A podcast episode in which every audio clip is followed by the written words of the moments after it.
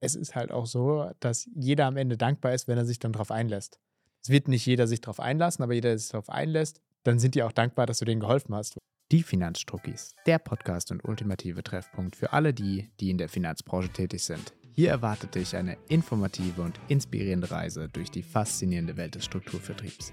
Egal, ob du ein erfahrener Banker bist, ein aufstrebender Finanzberater oder einfach nur Einblicke in die Finanzbranche erhalten willst, wirst du in diesem Podcast fündig. Und damit herzlich willkommen zu einer weiteren Folge eurer Finanzstruckis. Ähm, schön, dass du wieder da bist, Peter. Ja, ich freue mich auch. Herzlich willkommen. Wir haben uns heute vorgenommen, dass wir über das wohl sensibelste Thema im Vertrieb sprechen, äh, vor allem im Strukturvertrieb und vor allem in Deutschland. Und das ist das Thema. Kosten. Was? Ja, ah, na, nee, das, da gibt es eine extra Folge so. zum Thema Akquise. Ja, also Vertrieb, Akquise. kein Vertrieb funktioniert ohne Akquise und wir wissen alle, der Vertrieb in Deutschland, die Akquise in Deutschland hat nicht gerade den besten Ruf und schon gar nicht, äh, wenn es um das Thema Finanzen geht, weil ich glaube, jeder kennt die Situation, dass er mal von irgendwem angesprochen wurde zu dem Thema und die wenigsten Leute sind darauf super positiv zu sprechen. Und da dachten wir uns, ja, perfektes Thema, darüber muss man mal sprechen in dem Podcast, also lass uns darüber heute einfach mal in Ruhe diskutieren. Ja, vor allem, wenn man sich in so einem schönen Verkäufermarkt wie der Finanz- und Versicherungsbranche befindet, wo eben Vertrieb einfach das äh, Essentielle ist. Ne? Aber aus zweierlei Hinsicht glaube ich auch ganz gut ist, dass es das gibt und dass es äh, auch Leute gibt, die sich dann halt doch den Aufwand machen, ähm, Privatpersonen da draußen anzusprechen, in welcher Form auch immer, ob das jetzt über Ads kommt oder irgendwie im eigenen Netzwerk. Ähm, es ist ganz wichtig, es muss gemacht werden und am Ende des Tages sind, glaube ich, uns auch, ich würde jetzt einfach mal sagen, 99 Prozent der Kunden sehr dankbar, dass wir sie mal drauf angesprochen haben. Definitiv und ich denke, ähm, heute präsenter denn je geht es ja auch viel um das Thema Online-Akquise, Offline-Akquise? Also gehe ich irgendwie wirklich den Weg über die Netzwerkarbeit, wie man es im Strukturvertrieb nennen würde, ähm, Namenslisten und Co. Ne? Kennen die meisten, die, die zuhören. Äh, oder ist es nicht der neue heilige Gral über Social Media Marketing, Lead-Beratung, Online-Beratung, sich das Ganze aufzubauen? Wird ja auch viel propagiert, dass das eigentlich das äh, ja, der, der neue heilige Gral ist und man eben ähm, eigentlich nur noch Lead-Beratung machen sollte, weil dort ähm, spricht man ja die Leute an, die eh ein Bedürfnis haben, die Lust haben und die man nicht irgendwie akquirieren muss gegen ihren Willen. Was würdest du sagen? Vor- und Nachteile Online-Offline-Akquise? Ja gut, also ich würde sagen, erstmal über die rote Linie gehen ist natürlich bei Online-Leads deutlich einfacher. Das heißt, wenn ich mir Leads einkaufe, Leads generiere etc., ich kenne die meistens nicht. Das heißt, ich habe nicht so eine große Bindung etc., was passiert ist, wenn es schief geht. Allerdings, wenn das meine größte Angst ist, ja, was ist, wenn es schief geht, wenn meine Dienstleistung schlecht ist, dann würde ich das Ganze nochmal hinterfragen, ob es wirklich das Richtige ist, was ich da tue, wenn ich mir nicht sicher bin, dass mein Produkt, meine Dienstleistung gut ist äh, wahrscheinlich der wichtigste Punkt von allen, und das ist auch für mich immer so ein, so ein Error im Kopf, wenn mir Leute sagen, ja, also ich mache Finanzberatung oder ich mache generell eine Dienstleistung, aber oh, auf gar keinen Fall irgendwie in meinem Netzwerk, weil, ähm, nee, das geht gar nicht. Ähm, ich mache das maximal bei Leuten, die ich nicht kenne. Wo ich dann denke, so, okay, cool. Ähm, warum? Ja, naja, ich will ja nicht so gesehen werden und so weiter. Gut, aber glaubst du, du schaffst einen Mehrwert mit dem, was du tust? Ja, ja, definitiv. Ist top, was ich mache. Ja. Okay, aber ist es dann nicht irgendwie fair, zumindest erstmal den Leuten, die du gut kennst, anzubieten, weil du hast ja einen Informationsvorsprung und eventuell würden diese Informationen den Leuten extrem weiterhelfen. Ja, ja, aber hm, nee, das ist ja unseriös. Also, hä, was? Also irgendwie in meiner Welt macht das keinen Sinn, ähm, aber es ist oft das Argument. In meiner Welt auch nicht. Äh, ich will jetzt nicht sagen, dass ich vielleicht ganz am Anfang auch erstmal so gedacht habe, weil es wird einem halt auch so relativ häufig propagiert. Ist super viel einfacher. Warum machst du dir das Leben schwer und gehst auf dein Netzwerk zu. Weil ja, an der einen oder anderen Stelle ist es wirklich auch schwieriger, weil viele negative Vorerfahrungen haben. Du wirst dann erstmal abgestempelt, du hast diesen, ich nenne es mal Gegenstrom, diesen, ne, dass man da halt auch was gegen dich hat, gegen deine Dienstleistung, dich irgendwo abstempelt. Das ist unangenehm. Ähm, da bin ich voll dabei. Aber auf der anderen Seite, es ist halt auch so, dass jeder am Ende dankbar ist, wenn er sich dann darauf einlässt. Es wird nicht jeder sich darauf einlassen, aber jeder, der sich darauf einlässt, wird, wenn, ich, wenn die Dienstleistung stimmt und das, was du machst, wirklich gut ist, das heißt, deine Dienstleistung, dein Strukturvertrieb, ähm, whatever, einfach eine gute Dienstleistung anbietet, dann sind die auch dankbar, dass du denen geholfen hast, weil ich, also wir haben nicht umsonst irgendwie auch ein Sonderschulungsthema mit, äh, Sonderschulungsthema, sehr dumm, äh, mit Beratungsunfällen, ne, mit dem ja. Titel Beratungsunfällen. Also leider Gottes sieht man die in der Praxis sehr, sehr, sehr häufig. Genau, und ich habe mir auch immer die Frage gestellt, weil für, für mich war es auch ein schmaler Grad, als ich gestartet bin, möchte ich überhaupt meinem Netzwerk diese Dienstleistung anbieten, weil, oh Gott, so die Horrorstories, die hassen dich dann alle, du verbrennst dein Umfeld, das ist alles, was man so hört. Ähm, und für mich war es natürlich ein schmaler Grad zu sagen, okay, welchen Weg gehe ich? Und habe ich mir die Frage gestellt, naja, am Ende, Punkt 1, bin ich überzeugt von dem, was ich tue. Ich glaube, das fehlt vielen, also viele Zuhörer, die nicht 100% überzeugt sind von dem, was sie tun in der Dienstleistung, die sollten vielleicht nochmal einen Schritt zurückgehen vergleichen, sich überlegen, okay, was ist wirklich die bestmögliche Dienstleistung und stehe ich hinter dem, was ich tue. Als ich das für mich abgehackt hat, habe ich mir dann die Frage gestellt, naja, was wäre die Konsequenz, wenn ich es nicht tue? Und in meiner Welt war es viel, viel schlimmer, wenn ich das Beispiel einen guten Freund von mir nehme, ähm, dem die Dienstleistung nicht anzubieten. Es geht ja nicht darum, ihm etwas zu verkaufen. Es geht darum, die Dienstleistung anzubieten. Ähm, das gar nicht zu tun, weil ich mich nicht traue, weil ich der Meinung bin, oh nee, das passt eh nicht, das sagt bestimmt nein, und dann irgendetwas passiert, was ich hätte verhindern können durch meine Dienstleistung, ist das doch viel schlimmer, wie wenn ich es ihm anbiete und er sagt, du, Marc, ganz ehrlich, nee, passt nicht, will ich gerade nicht, keine Lust, ich möchte, keine Ahnung, Business und Friends nicht kombinieren. Ja.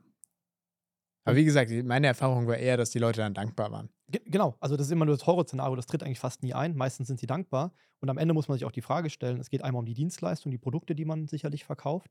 Es geht aber ja auch darum, um den Servicegedanken. Und ich bin 100% überzeugt, dass ich wahrscheinlich für meine guten Freunde zehnmal mehr Arbeit reinstecken werde, irgendwie diesen Fall zu lösen, wie für irgendeinen Wildfremden. Das heißt nicht, dass ich für einen Wildfremden keine gute Dienstleistung erbringe.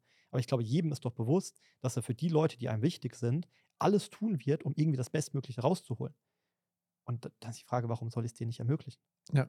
Und man muss ja auch wirklich nicht weit gehen. Ich meine, wir haben da auch schon öfter drüber gesprochen, dass äh, zum Beispiel die eigenen Eltern jetzt auch erstmal nicht so überzeugt waren davon, dass wir den Weg gewählt haben, den wir gewählt haben. Aber ich glaube, heute rückwirkend betrachtet, vier, fünf Jahre später, sind die alle super froh, dass wir es in die Hand genommen haben und da nochmal so an der einen oder anderen Stellschraube schrauben konnten und dann das Schlimmste verhindern konnten. Ja, einfaches Beispiel. Wir haben gerade Kfz-Wechsel, Wechselzeit, Wechselaktion gehabt. Ähm, geht um das Thema Kfz-Verträge, kann man wechseln. Alles wurde teurer nächstes Jahr. fast alles wurde teurer. Ähm, ich konnte meiner Mutter, die irgendwo Kundin bei mir ist, weil ich mich natürlich darum kümmere, um die, um die ganzen Sachen, äh, gerade mal um die 100 Euro im Monat, äh, sorry, im Jahr einsparen. Das war nur im Jahr, ähm, weil ich einfach mich darum gekümmert habe, das Ganze verglichen habe und einfach nur einen Tarifwechsel bei genau dem gleichen Versicherer gemacht habe, gleicher Tarif, einfach nur wie ein Neuabschluss eben den Rabatt zu bekommen, 100 Euro mehr. So habe ich meiner Mutter 100 Euro ermöglicht, würde ich es nicht machen, weil ich sagen würde, ich mache es für meine Familie nicht, weiß ich, dass 99 Prozent der Leute da draußen das nicht getan hätten. Die hätten den Vertrag einfach weiterlaufen lassen und gar nicht geprüft. Ja, also ich meine, für dich als Vermittler ist ja auch blöd, wenn du es günstiger machst. weniger Provision, ja. Ja, gibt es weniger Provision. Ja. Ja, aber das ist, das ist ein Riesenthema. Also und das heißt ja nicht, schade. dass die anderen das nicht können. Ne? Also das sehe ich ja auch häufig. Naja, wenn du dann ein Gegenangebot gibst und dann kann auf einmal Versicherung XY doch nochmal nach. Ah, wir können euch auch einen neuen Tarif. Dann sind es ja nur noch 20 Euro mehr und keine 300 mehr, wo ich mir halt auch denke, ja, aber da hast du ja deine Antwort schon. Ja, also reagieren können sie gut, agieren nicht so gut. Ja. ja, das ist schon, das ist schon krass. Deswegen finde ich es auch super, super wichtig, dass man das eben macht, wenn man davon überzeugt ist. Ich zwinge keinen dazu.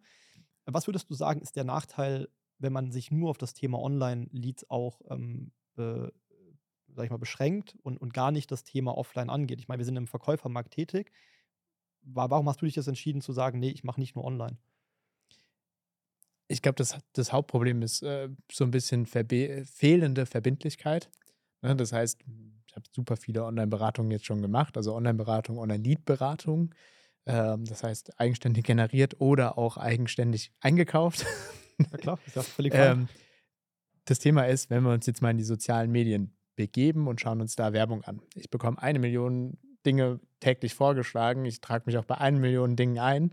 Äh, werde dann auch meistens angerufen, sagt dann, ja, klingt super schön, tauche aber trotzdem nie auf. Also ich bin ja selbst nicht anders und so ist ja der durchschnittliche Konsument auch. Mhm. Naja, man will irgendwie dieses Freebie haben, was man da versprochen bekommt etc., hört sich dann mal an oder hört sich auch nicht mehr an, weil Zwei Sekunden später hat man sich woanders noch eingetragen. Die haben vielleicht eine Sekunde früher zurückgeantwortet und angerufen. Dann hat man es halt da abgeschossen. Ähm, das passiert ja halt. Oder die Leute haben einfach so keinen Bock mehr. Das heißt, es ist super frustrierend.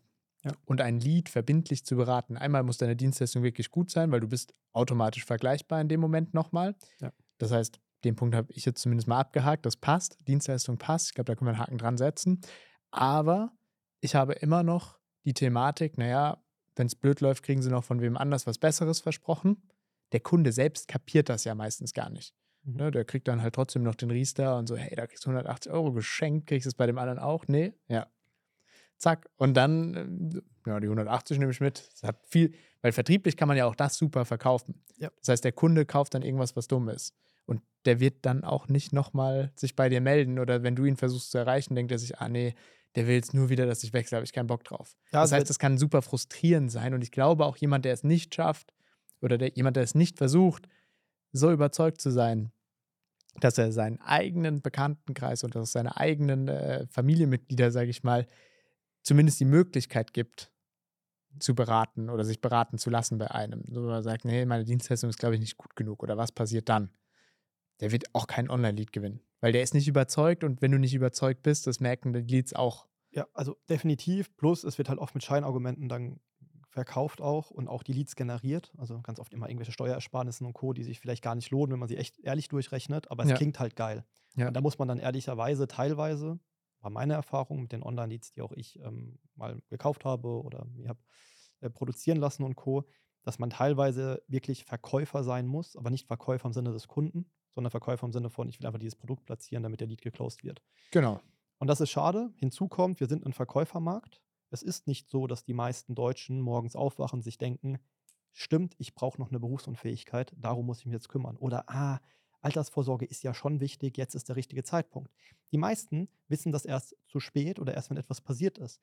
Und dann tragen sie sich vielleicht irgendwo ein. Das heißt, die Leute, die sich ja online eintragen, haben meistens schon irgendwo ein, eine Kaufbereitschaft. Das wird dann immer auf der positiven Seite so erklärt, ja, perfekt, du berätst nur die Leute, die auch wollen.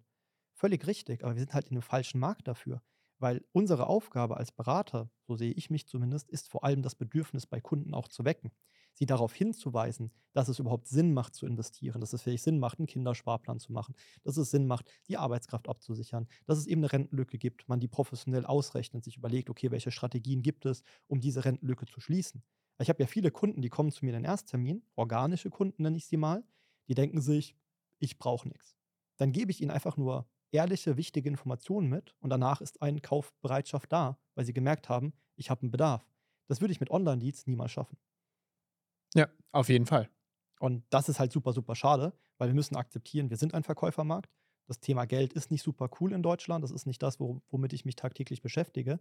Das heißt, unsere Aufgabe, weswegen wir auch gutes Geld verdienen können, ist eben auch die Akquise zu machen, auf Leute zuzugehen, das Bedürfnis zu wecken, da auch mal nachzufragen. Ja, das ist für den einen oder anderen vielleicht nervig, vielleicht penetrant, aber jo, it's äh, part of the business. Ich, ich glaube, da, ja, da, da, gewöhnt man sich dran und es ist auch nicht mehr penetrant, wenn man das dann irgendwann mal in der Routine drin hat.